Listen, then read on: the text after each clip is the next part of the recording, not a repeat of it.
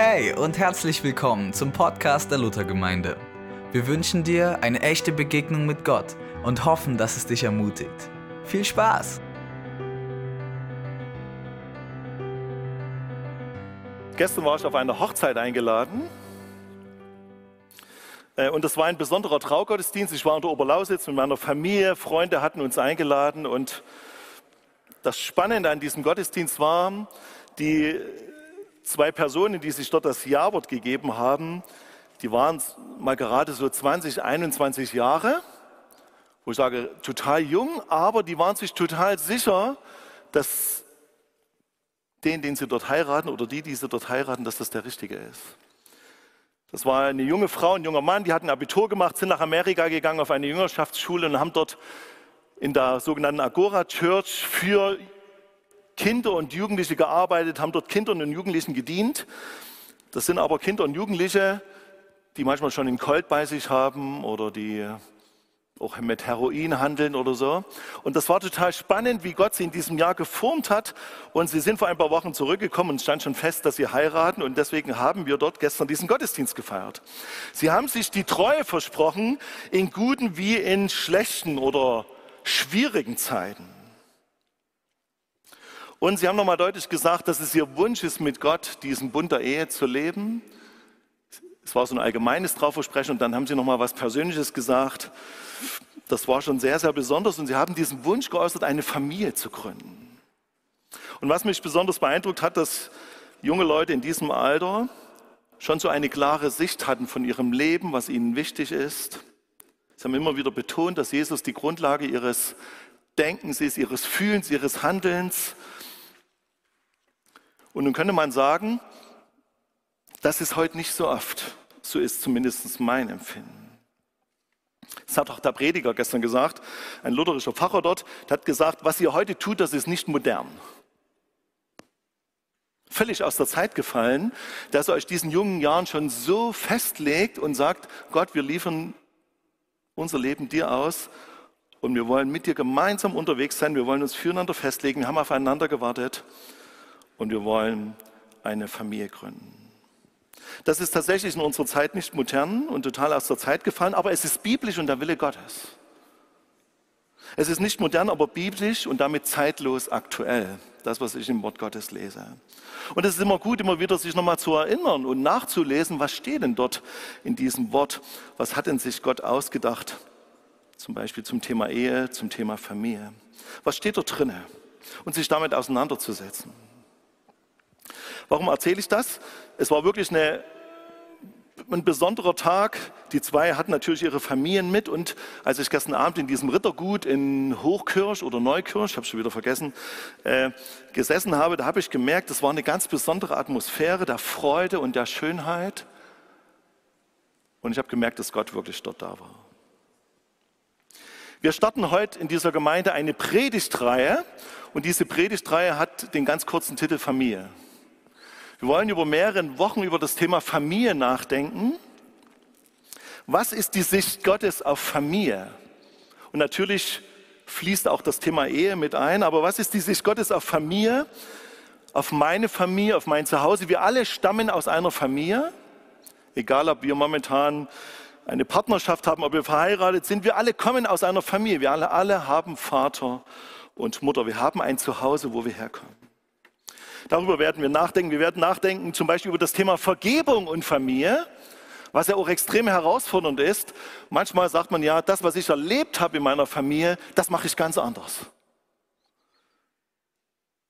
Oder zwischen mir und meinen Eltern, da ist das mal Distanz, da ist das Tischtuch zerschnitten, habe ich auch schon gehört. Wir wollen nachdenken über Kommunikation, wie man in einer Familie Glauben lebt, Glauben weitergibt, wie wir nicht nur natürliche Eltern sind, sondern wie wir auch in unserer Familien geistliche Elternschaft ausüben können.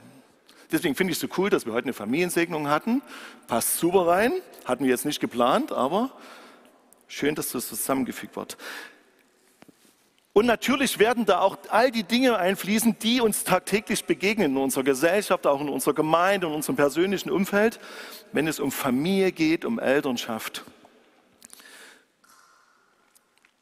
Wir wissen natürlich auch, auch aus unserem eigenen Erleben, dass Familie Ehe nicht immer perfekt ist. Wir wissen auch aus unserer Gemeinde, und das können wir übrigens auch in der Bibel nachlesen, dass es Scheitern gibt in diesen Gebieten. Es gibt zerbrochene Beziehungen. Es gibt Familien, die auseinandergehen und sich dann in anderen Zusammensetzungen wieder zusammenfinden. Und ich freue mich drauf und es ist auch herausfordernd darüber nachzudenken, weil ich glaube, dass das Thema Familie ein zentrales Thema ist in unserer Zeit. Einer Zeit, wo viel, viel mehr auf Individualisierung gesetzt wird, wo ich sage, zuerst stehe ich im Mittelpunkt und nicht jemand anders.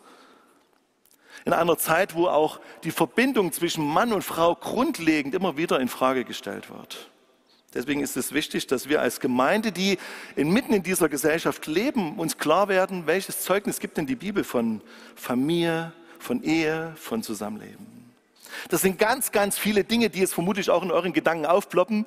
Vielleicht mal gucken, was er jetzt dazu sagt oder so. Bum, bum, bum, bum, bum. Mal gucken, ob das alles vorkommt. Aber vielleicht wird dadurch auch nochmal ein ganz neues Andenken, ein Nachdenken in euch angeregt, über genau diese Themen nachzudenken. Manche werden jetzt vielleicht sofort sagen, na, ich habe keine Familie, das stimmt nicht, das habe ich eben schon gesagt. Na klar haben wir eine Familie. Wir kommen aus einer Familie. Ihr habt Vater und Mutter, auch wenn ihr momentan als Single in dieser Welt lebt. Ich habe mal versucht, so einen kleinen allgemeinen Einstieg noch zu finden. Äh, ich habe mal nachgeguckt, wie so Familie definiert wird. Familie wird soziologisch, also wenn man die sozialen Beziehungen untereinander vergleicht oder miteinander in Beziehung setzt, äh, folgendermaßen beschrieben. Familie bezeichnet soziologisch eine durch Partnerschaft, Heirat, Lebenspartnerschaft, Adoption oder Abstammung begründete Lebensgemeinschaft aus Eltern oder Erziehungsberechtigten sowie Kindern. Dort steckt ganz viel drinne, dort kann man auch ganz viel unterpacken, aber auch ganz viel Richtiges und manches Schwierige, denke ich, steckt dort drinnen. Wie gesagt, wir gehören alle zu einer Familie. Ihr seid alle Kinder eurer Eltern und damit Teil einer Familie. Und manche von euch haben selber eine Familie gegründet, haben geheiratet und euch sind Kinder geschenkt worden. Und man kann natürlich ganz allgemein über Familie sprechen, aber es ist gut, dass wir ins Wort Gottes gucken. Und im Wort Gottes in der Bibel steht eine Vielzahl von Familiengeschichten. Und viele dieser Familiengeschichten sind nicht so ideal, sondern sind hochkompliziert. Und dort kommen Menschen darin vor, die schon ab und zu und manchmal nach dem Willen Gottes fragen, aber manchmal auch gar nicht. Und wenn ich die Bibel anschaue, dann merke ich, das ist überhaupt nicht glatt gebügelt, so ideal. Da kommt ein Mann und eine Frau, die heiraten, kriegen ein Kind, gründen eine Familie, dann kriegen sie noch ein Kind, die Kinder heiraten, kriegen wieder Kinder, sondern wenn ihr euch die Bibel durchliest von Anfang bis Ende, werdet ihr Dinge entdecken, wo ihr sagt, oh.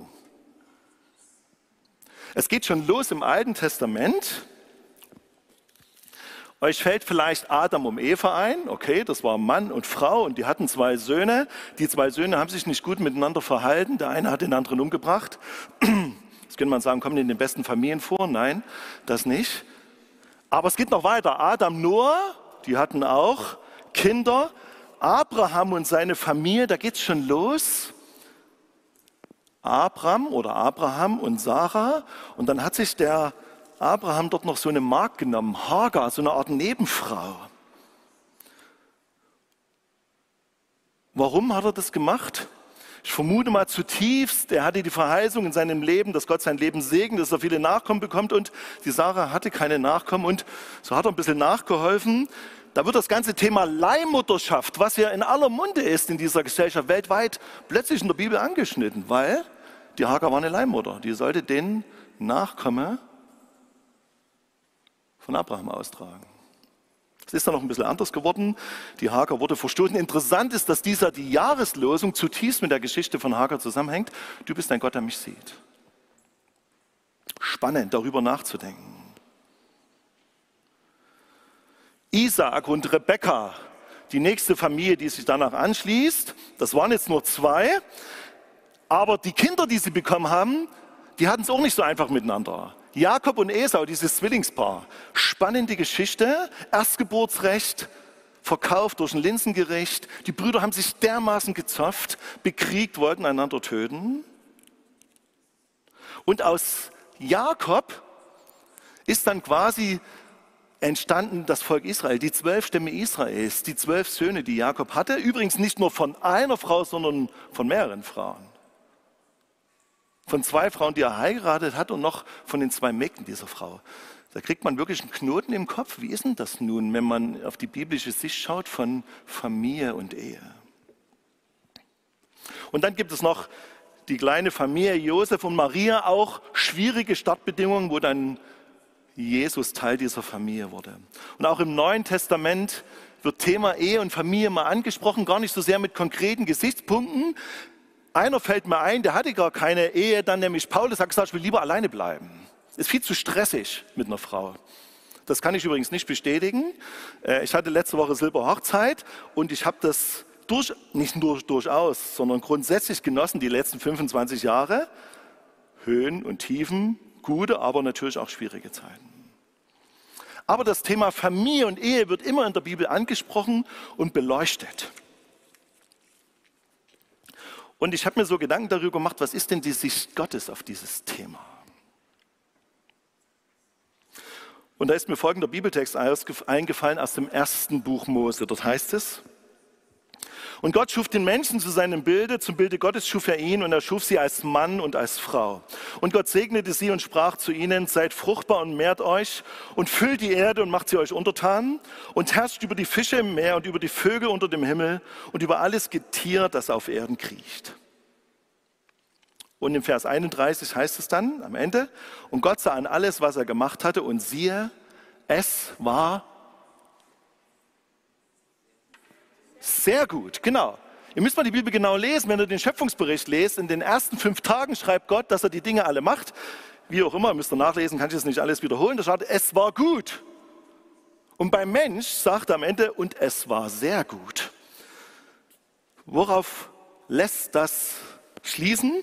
Punkt eins: der Mensch ist eine besondere Idee von Gott.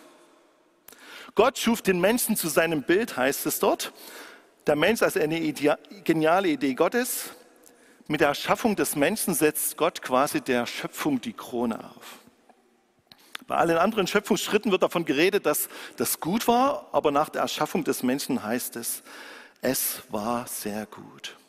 Im Psalm 8 können wir zum Beispiel nachlesen, was dort über den Menschen geschrieben ist. Da heißt es, was ist der Mensch, dass du seiner gedenkst? Du hast ihn wenig niedriger gemacht als Gott. Mit Ehre und Herrlichkeit hast du ihn gekrönt. Wow. Wir sind wenig niedriger als Gott. Ebenbild Gottes. Gott will mit uns eine Beziehung. Er schaut uns an, so wie du bist. Auch wenn du dich nicht magst, Gott mag dich.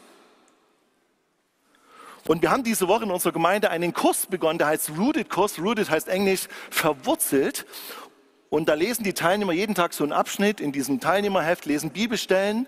Und dann gibt es jeden Tag so eine besondere Herausforderung. Und eine besondere Herausforderung in der kommenden Woche wird sein, sich vor einen Spiegel zu stellen, ganz allein und zu sagen, ich bin ein wunderbares Geschöpf Gottes, einzigartig, wunderbar und schön gemacht.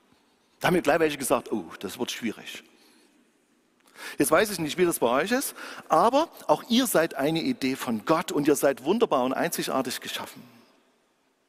Gott schuf den Menschen zu seinem Bilde, zum Bilde Gottes schuf er ihn und ganz wichtig auch im biblischen Text, er schuf sie als Mann und Frau. Von Anfang an ist das im Wort Gottes niedergeschrieben, Mann und Frau. Diese beiden Geschlechter hat Gott geschaffen als Mann und als Frau. Und natürlich werden in euch jetzt verschiedene Dinge aufploppen. Gucken, was der Pfarrer jetzt dazu sagt. Es gibt ja mittlerweile ganz viele Geschlechter, zumindest wird das so gesagt. Aber die Bibel, die Naturwissenschaft und die Erfahrung und unser natürliches Empfinden teilen uns doch immer wieder mit. Unser natürliches Menschenempfinden dass es unter uns Menschen zwei Geschlechter gibt, Mann und Frau. Natürlich gibt es auch Menschen, das muss man einfach betonen, die beiderlei Geschlechtsmerkmale haben. Und das ist echt eine Herausforderung, damit nicht nur gut umzugehen, sondern diesen Menschen zum Beispiel auch Heimat zu geben in einer Gemeinde. Aber die Bibel redet von zwei Geschlechtern, von Mann und von Frau. Das wird in unserer heutigen Zeit massiv in Frage gestellt. Nicht nur erst in heutiger Zeit, sondern schon vor vielen Jahren, dass man sagt, warum ist es denn so gesetzt? Wir müssen doch selber schauen und gucken, wie wir uns fühlen. Und die natürlichen Geschlechtsmerkmale, die müssen wir mal zur Seite schieben. Und könnte es nicht sein, dass wir uns als, als Frau oder Mann entwickeln? Da würde ich sagen, ich persönlich glaube das nicht und ich stelle mich da auf das Fundament der Bibel. Dort heißt es, Gott schuf den Menschen als Mann und Frau. Natürlich, und das muss man auch wissen, ist im Laufe der christlichen Geschichte genau mit, damit auch Folgendes passiert, dass Menschen, die anders empfinden, Menschen, die sich vielleicht auch anders fühlen und die an sich auch andere Geschlechtsmerkmale tragen, dass diese Menschen diskriminiert worden sind und aus Gemeinden entfernt worden sind. Und das ist natürlich eine Spannung, muss man einfach so sagen. Wie ist da diesen Menschen auch mit der Liebe Gottes zu begegnen? Es sind Geschöpfe Gottes und Gott hat sie geschaffen. Die Liebe Gottes zu diesen Menschen ist nicht weniger als zu Menschen, die sich eindeutig als Mann und als Frau verstehen. Aber die Bibel redet von zwei Geschlechtern und das will ich deutlich festhalten, dass das auch meine persönliche Meinung ist, falls da manche Zweifel dran haben. Vor ein paar Wochen, ich glaube vor zwei Wochen, ist im Bundestag ein neues Gesetz verabschiedet worden, das sogenannte Selbstbestimmungsgesetz.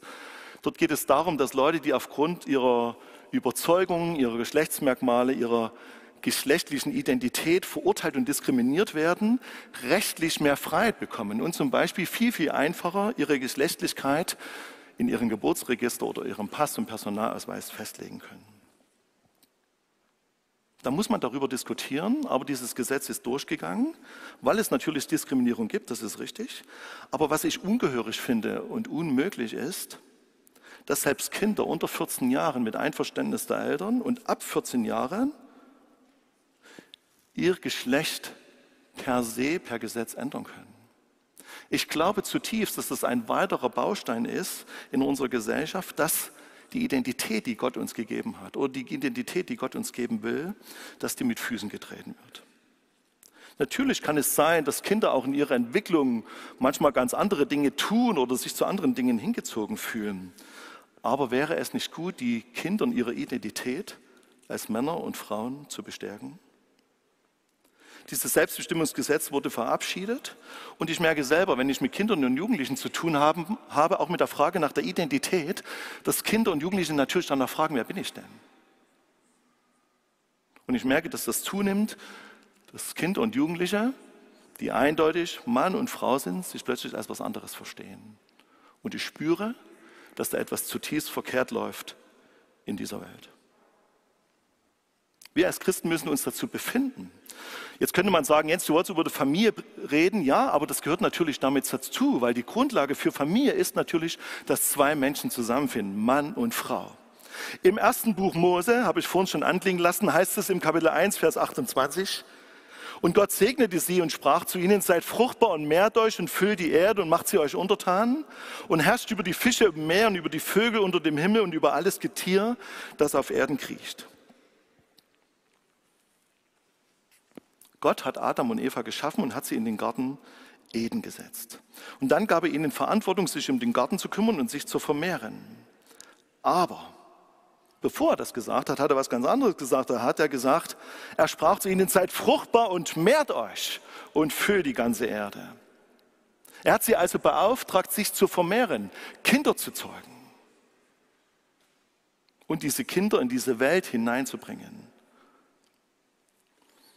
diese Aufforderung, dieser Auftrag an uns Menschen, an Mann und als Frau, der steht davor, sich alles auf dieser Erde irgendwie untertan zu machen oder zu regeln. Das ist der grundlegende Auftrag, würde ich sagen, für das Zusammenleben von Mann und Frau von Ehe. Wenn Mann und Frau zusammenkommen, miteinander schlafen und ein Kind zeugen, dann gründen sie die kleinste Familieneinheit. Natürlich ist es auch so, dass Männer und Frauen heiraten und keine Kinder bekommen können.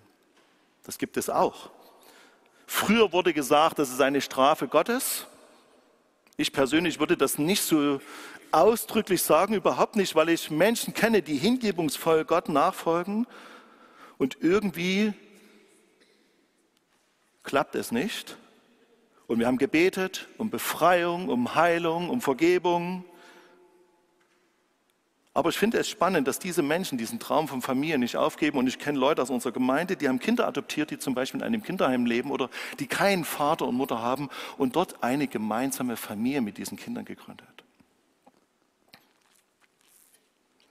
Es heißt in diesem Text weiter, 1. Mose 2, 24, darum wird ein Mann seinen Vater und seine Mutter verlassen und sich an seine Frau hängen und sie werden ein Fleisch sein. Auch dort redet die Bibel eindeutig davon, dass Mann und Frau miteinander zusammenkommen. Ein Mann wird Vater und Mutter verlassen und sich an seine Frau hängen und sie werden ein Fleisch sein. Ein Fleisch sein heißt natürlich alle Bereiche unseres Lebens, aber ein Fleisch heißt, dass sie miteinander geschlechtlich zusammenkommen, dass sie miteinander schlafen. Ein Fleisch. So sind wir auch als Menschen auch gemacht. Körperlich und emotional ergeben Menschen, die so zusammenkommen, eine Einheit. Und dafür hat Gott etwas Besonderes vorgesehen, nämlich die Ehe. Das Wort Ehe kommt in den ersten Seiten der Bibel gar nicht vor. Da kommt nicht das Wort Ehe vor, ne? nicht, dass er denkt.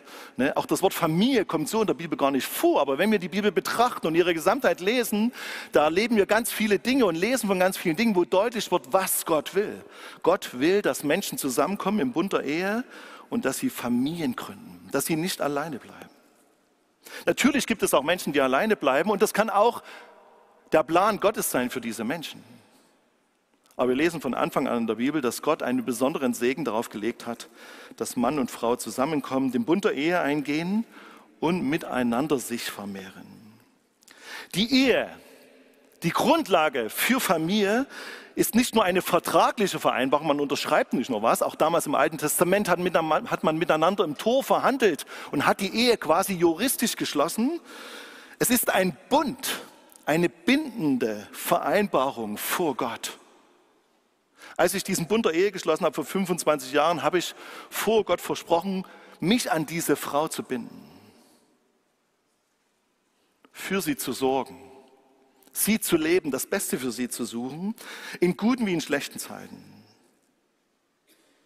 Und es war mein Wunsch und mein Traum, mit meiner Frau zusammen ein stabiles Umfeld, eine Familie zu gründen und Kinder zu bekommen. Das hat Gott gesegnet. Wir haben drei stattliche Söhne, sind alle noch zu vergeben übrigens.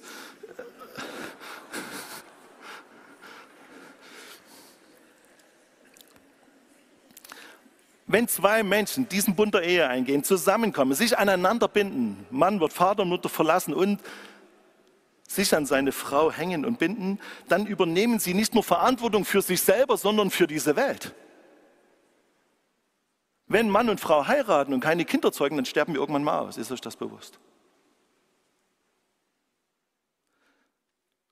Und meine erste Verantwortung als Ehepaar ist natürlich, wenn ich Kinder habe, für meine Kinder da zu sein, ihnen ein stabiles Umfeld zu schaffen, wichtig. Aber es ist sogar Weltverantwortung.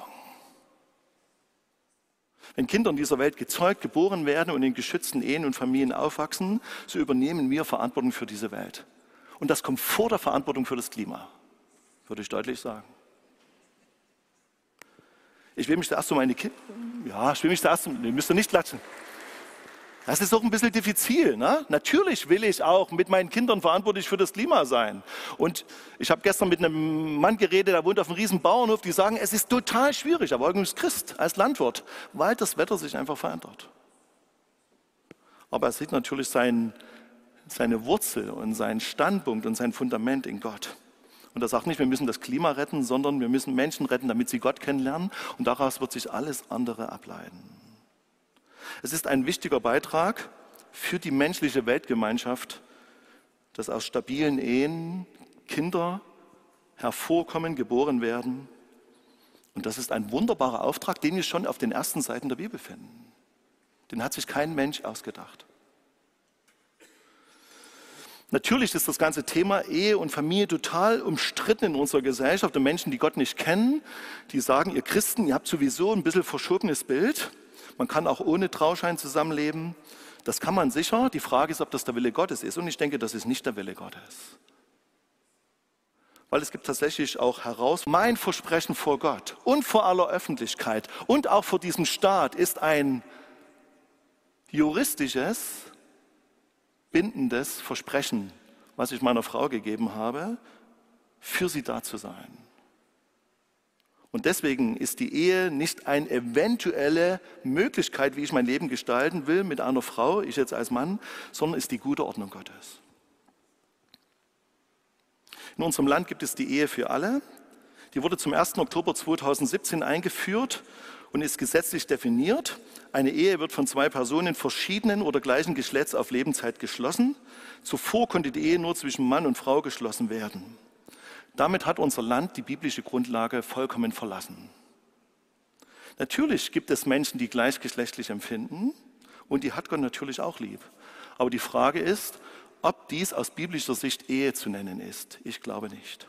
Ich möchte keinen heute zu nahe treten in irgendeiner Art und Weise, aber wir müssen darüber reden. Und ich halte es nach biblischen Gesichtspunkten für falsch und zerstörerisch. Und wir werden dadurch unser Volk schädigen, dass diese Ehe für alle eingeführt worden ist. Die Ehe ist Gottes Idee. Die Ehe zwischen Mann und Frau ist von Gott eingesetzt und gestiftet als gute Gabe von Gott. Und Gott sagt, es ist nicht gut, dass der Mensch allein sei. Ich will ihm eine Hilfe schaffen, die ihm entspricht. Gott hat Mann und Frau geschaffen und sie zueinander geführt, aufeinander abgestimmt. Das ist Schöpfungsordnung. Natürlich, und das muss man auch sagen, gibt es auch unter Christen, was Ehen betrifft, Schwierigkeiten. Auch in unserer Gemeinde gibt es Ehescheidungen. Und ich habe das das letzte Mal schon betont, das ist für mich ein tiefer Schmerz, dass Menschen, die durch so eine Ehescheidung gehen, häufig in Gemeinden erleben, dass sie, ich würde schon sagen, geschnitten und diskriminiert werden. Und Menschen sind darüber enttäuscht. Wir wissen manchmal oder in der Regel nicht genau, warum Menschen genau an diesen Punkt kommen und dass Scheidung und Trennung passiert. Aber wer darunter leidet, sind die Kinder definitiv. Ich merke auch, wenn ich über Ehe und damit natürlich auch über Familie nachdenke, dass es für mich ein Schmerz ist, wenn ich Kindern zum Beispiel in der Konformantenarbeit begegne, die aus gar keiner Familie für sie kommen, die das gar nicht richtig wahrnehmen. Die sagen, ich habe eine Mutter, meinen Vater kenne ich nicht.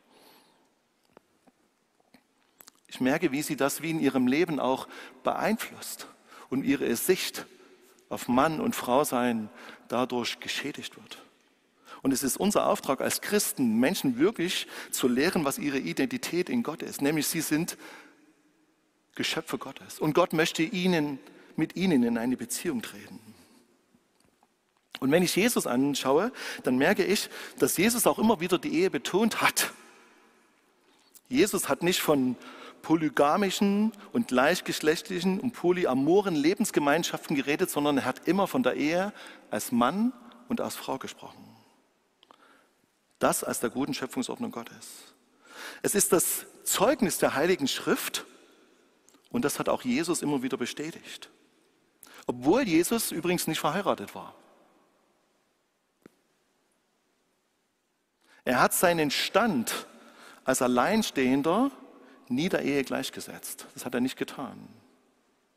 Er hat die Ehe nicht relativiert.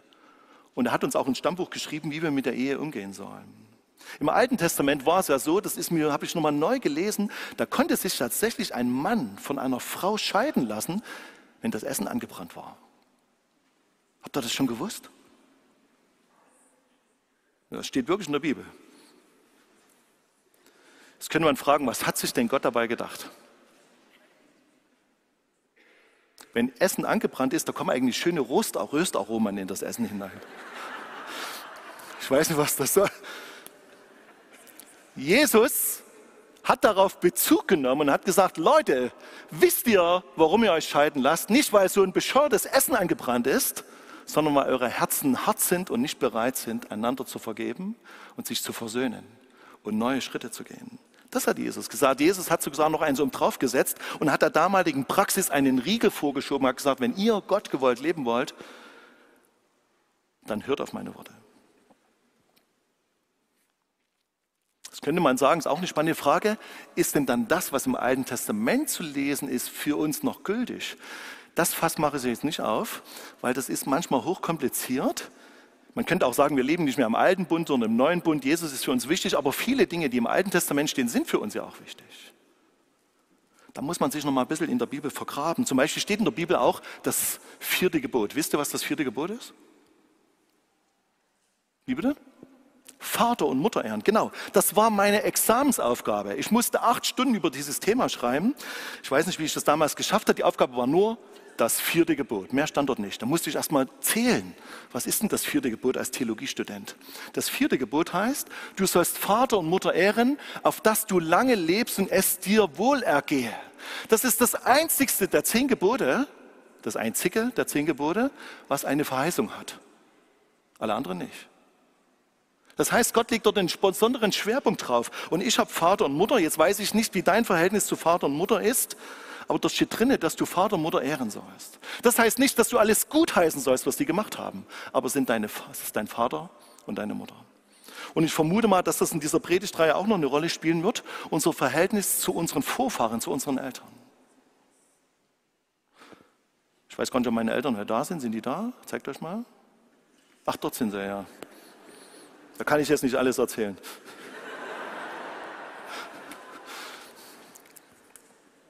Meine Schwiegereltern gucken zu, hallo?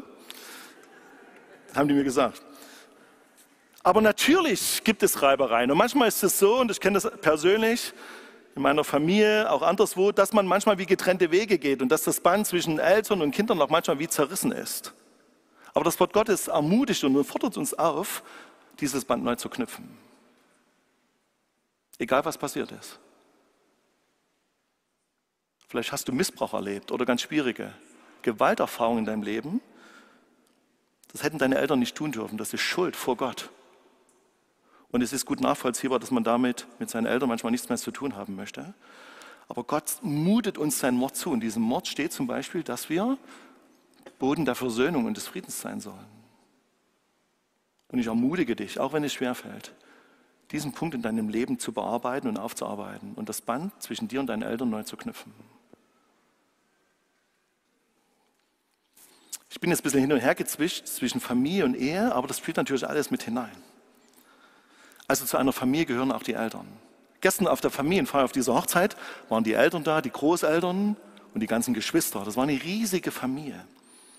Aber es war ein besonderes Ereignis. Das habe ich dort gespürt und ich habe gesagt, super, ist eine gute Vorlage für meine Predigt heute. Punkt 3, Gottes Sicht auf Ehe und Familie habe ich überschrieben mit Gottes Lieblinge Kinder. Das habe ich in der Predigthilfe gefunden, ich habe das gleich so übernommen. Es ist tatsächlich so, dass Kinder einen besonderen Stellenwert haben in der Bibel. Die Bibel redet sehr hochachtend von Kindern. Dort heißt es zum Beispiel im Psalm 103, wie sich ein Vater über Kinder erbarmt, so erbarmt sich der Herr über denen, die ihn lieben. Also Gott geht davon aus, dass die Kinder ganz eng verbunden sind und dass der Vater sich immer seinen Kindern zuwendet und sich ihnen erbarmt. Und so wendet sich auch Gott uns zu. Wir kennen die berühmte Kindersegnungsgeschichte. Kinder werden von Jesus aufgefordert, zu ihm zu kommen. Es heißt im Neuen Testament, wer das Reich Gottes annimmt wie ein Kind, wer tatsächlich so vertrauensvoll, so hingabungsvoll wie ein Kind ist, der wird das Reich Gottes viel eher ererben und erleben als ein Erwachsener, der alles kognitiv erstmal durchdringen muss. Gott gibt uns die Macht, Gottes Kinder zu heißen. Allen die, die an seinen Namen glauben. Ich weiß, dass es für manche aus unserer Gemeinde auch ein Schmerz ist, dass sie keine eigenen Kinder haben. Und ich habe da auch keine Antwort drauf. Wir können darum beten, dass ihr Kinder bekommt, aber vielleicht ist es auch eure Aufgabe, für Kinder, die keine Eltern haben, da zu sein. Ich kenne ein, ein, Ehepaar, die haben keine eigenen Kinder bekommen, aber die veranstalten immer Rüstzeiten oder Freizeiten mit bis zu 60 Kindern und Jugendlichen. Die sagen, es ist gut, dass ich keine Kinder habe, weil ich so viele andere Kinder und Jugendliche habe, die mir anvertraut sind, um die wir uns kümmern müssen. Und das ist ihre Aufgabe und Berufung als Ehepaar. Und ich merke, dass Kinder natürlich eine gute Gabe Gottes sind. Ich habe jetzt die Textstelle vergessen, aber da steht zum Beispiel, dass Kinder oder Söhne, ich kriege es nicht mehr richtig zusammen, wie Pfeile sind in dem Köcher eines Mannes. Na, ich weiß nicht, wo es steht, ihr wisst das bestimmt. Also, Kinder ist was Fundamentales, wenn wir über Familie nachdenken. Ansonsten ist es Ehe, aber Familie ist noch viel, viel mehr. Letzter Punkt nochmal. Wir sind eine Gemeinde. Und diese, und diese Gemeinde, das habe ich selber mal formuliert, soll eine Familie sein. Weil, wenn du an Jesus glaubst und zu Jesus Christus gehörst, dann bist du ein Sohn und eine Tochter von Gott. Und wir haben einen gemeinsamen himmlischen Papa. Und wir gehören zu einer Familie. Und das finde ich einen spannenden Gedanke, dass wir nicht irgendwie so getrennt voneinander unterwegs sind, sondern dass uns Gott zusammengefügt hat zu einer Familie aus den unterschiedlichsten Menschen, mit den unterschiedlichsten Prägungen. Als Zusammenfassung würde ich Folgendes schreiben, und ich habe da etwas Kluges gelesen für einen gewissen Hartmut Stäb, der war mal Generalsekretär der Evangelischen Allianz in Deutschland. Der hat gesagt, wenn wir über Ehe und Familie und Kinder nachdenken, da brauchen wir tiefe Erkenntnis von Gott. Wir brauchen Liebe und Leitung durch den Heiligen Geist. Weil Christen sind über viele Jahrhunderte schuldig geworden aneinander, in Familien, in Ehen. Aber auch in der Beurteilung von Menschen, für die Ehe und Familie irgendwie etwas Fremdes ist. Wichtig ist, dass wir uns bewusst machen, dass jeder Mensch ein Geschöpf Gottes ist. Wichtig für diejenigen, die Eltern sind, ist Folgendes, und es ist auch für euch wichtig, Hannah und Simon, dass Kinder eine Leihgabe unseres Gottes sind an uns. Diese Kinder sind uns übertragen, dass wir Verantwortung für sie übernehmen und sie aufziehen. Aber sie sind uns nur anvertraut, sie gehören uns nicht. Die Verantwortung der Eltern ist begrenzt und irgendwann wird ein Kind seine Eltern verlassen, also nicht abschreiben, aber natürlich vielleicht selber eine Familie gründen.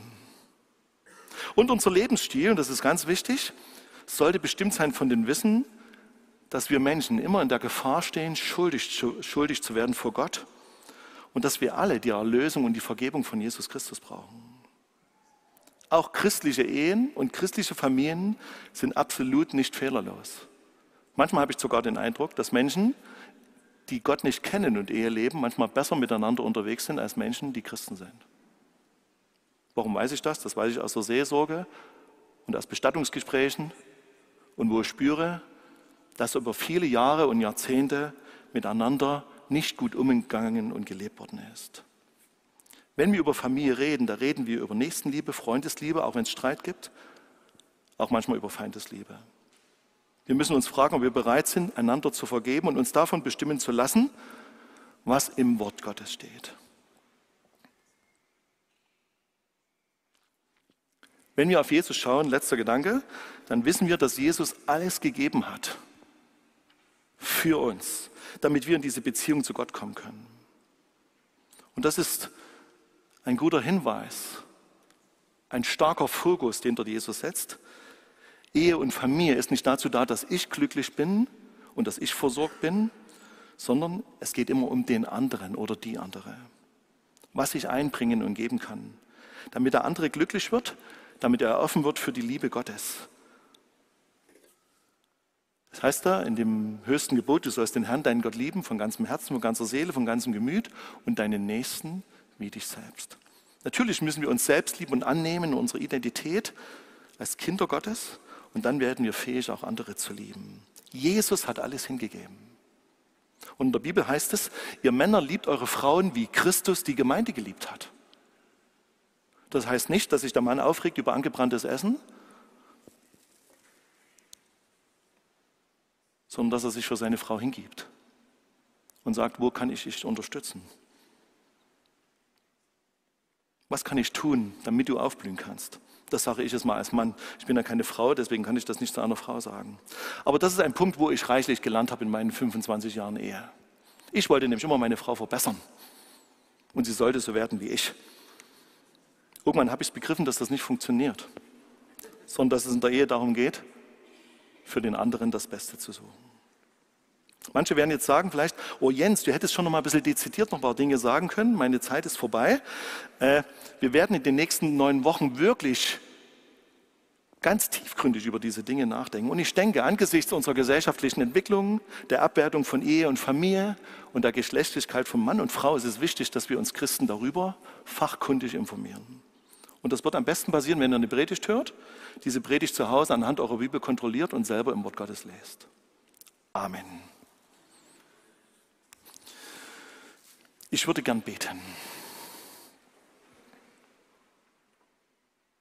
Vater im Himmel, Herr Jesus Christus, Heiliger Geist, ich danke dir für dein Wort dass du uns dein Wort gegeben hast und dass dein Wort nicht irgendwie so alles glatt gebügelt ist, sondern dass dort Dinge vorkommen, Jesus, die uns vielleicht sprachlos lassen, die ganz viele Fragen in uns aufwerfen.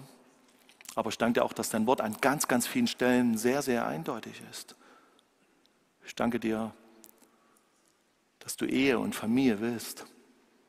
Ich danke dir, dass Kinder eine gute Gabe Gottes sind.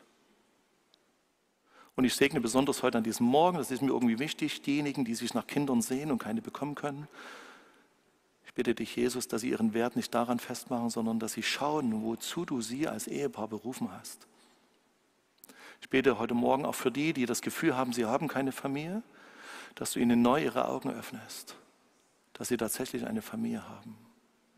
Ich bete für die, die sich nach einer Frau oder einem Mann sehnen, mit der sie gemeinsam durchs Leben gehen können, mit der sie eine Ehe eingehen können, eine Familie gründen. Jesus, dass du ihnen die oder den Richtigen vorbeischickst. Aber ich bitte dich auch, wenn sie das Gefühl haben, alleine zu sein oder wenn sich nichts verändert, dass sie ihren Wert und ihre Identität nicht daran festmachen, dass sie alleine sind. Herr, wir sind eine Gemeinde mit vielen Familien und es tut mir leid, wo wir manchmal diejenigen, die keine Familie haben oder keine Ehe, wie so ein bisschen vergessen, Jesus. Ich bitte dich, dass wir das immer neu in den Blick bekommen. Wir beten für all die, die in ihren Familien und Ehen Schwierigkeiten haben, wo das Gespräch schon lange erstorben ist. Wir beten, Herr, dass du das Band der Kommunikation und der Liebe neu knüpfst. Ich bete, Herr, dass wir befähigt werden, einander zu vergeben und zu versöhnen. Ich bete, Jesus, dass wir als Gemeinde tatsächlich wie eine Familie sind. Und dass wenn Menschen hier in diese Gemeinde kommen, aufgenommen werden. Du weißt, wo auch manche das empfinden, dass sie wir immer noch wie anonym da sind und keiner interessiert sich für sie. Ich bete, Jesus, dass du dafür unsere Augen öffnest und dass wir nicht nur einander wahrnehmen, sondern Gemeinschaft und Beziehung suchen. Ich danke Jesus, für alle, die verheiratet sind und eine Familie gründen oder schon gegründet haben. Ich bitte dich, dass du sie segnest. Ich bitte dich für alle, die wieder alleine durchs Leben gehen, weil sie ihren Partner oder ihre Partnerin verloren haben durch das Ableben oder durch Trennung oder Scheidung. Ich bete Jesus, dass du sie tröstest, Verletzungen heilst und sie aufrichtest an Körper, Seele und Geist. Und lass uns ehrlich und authentisch voneinander sein und uns immer wieder in der Liebe von Jesus Christus begegnen. Amen.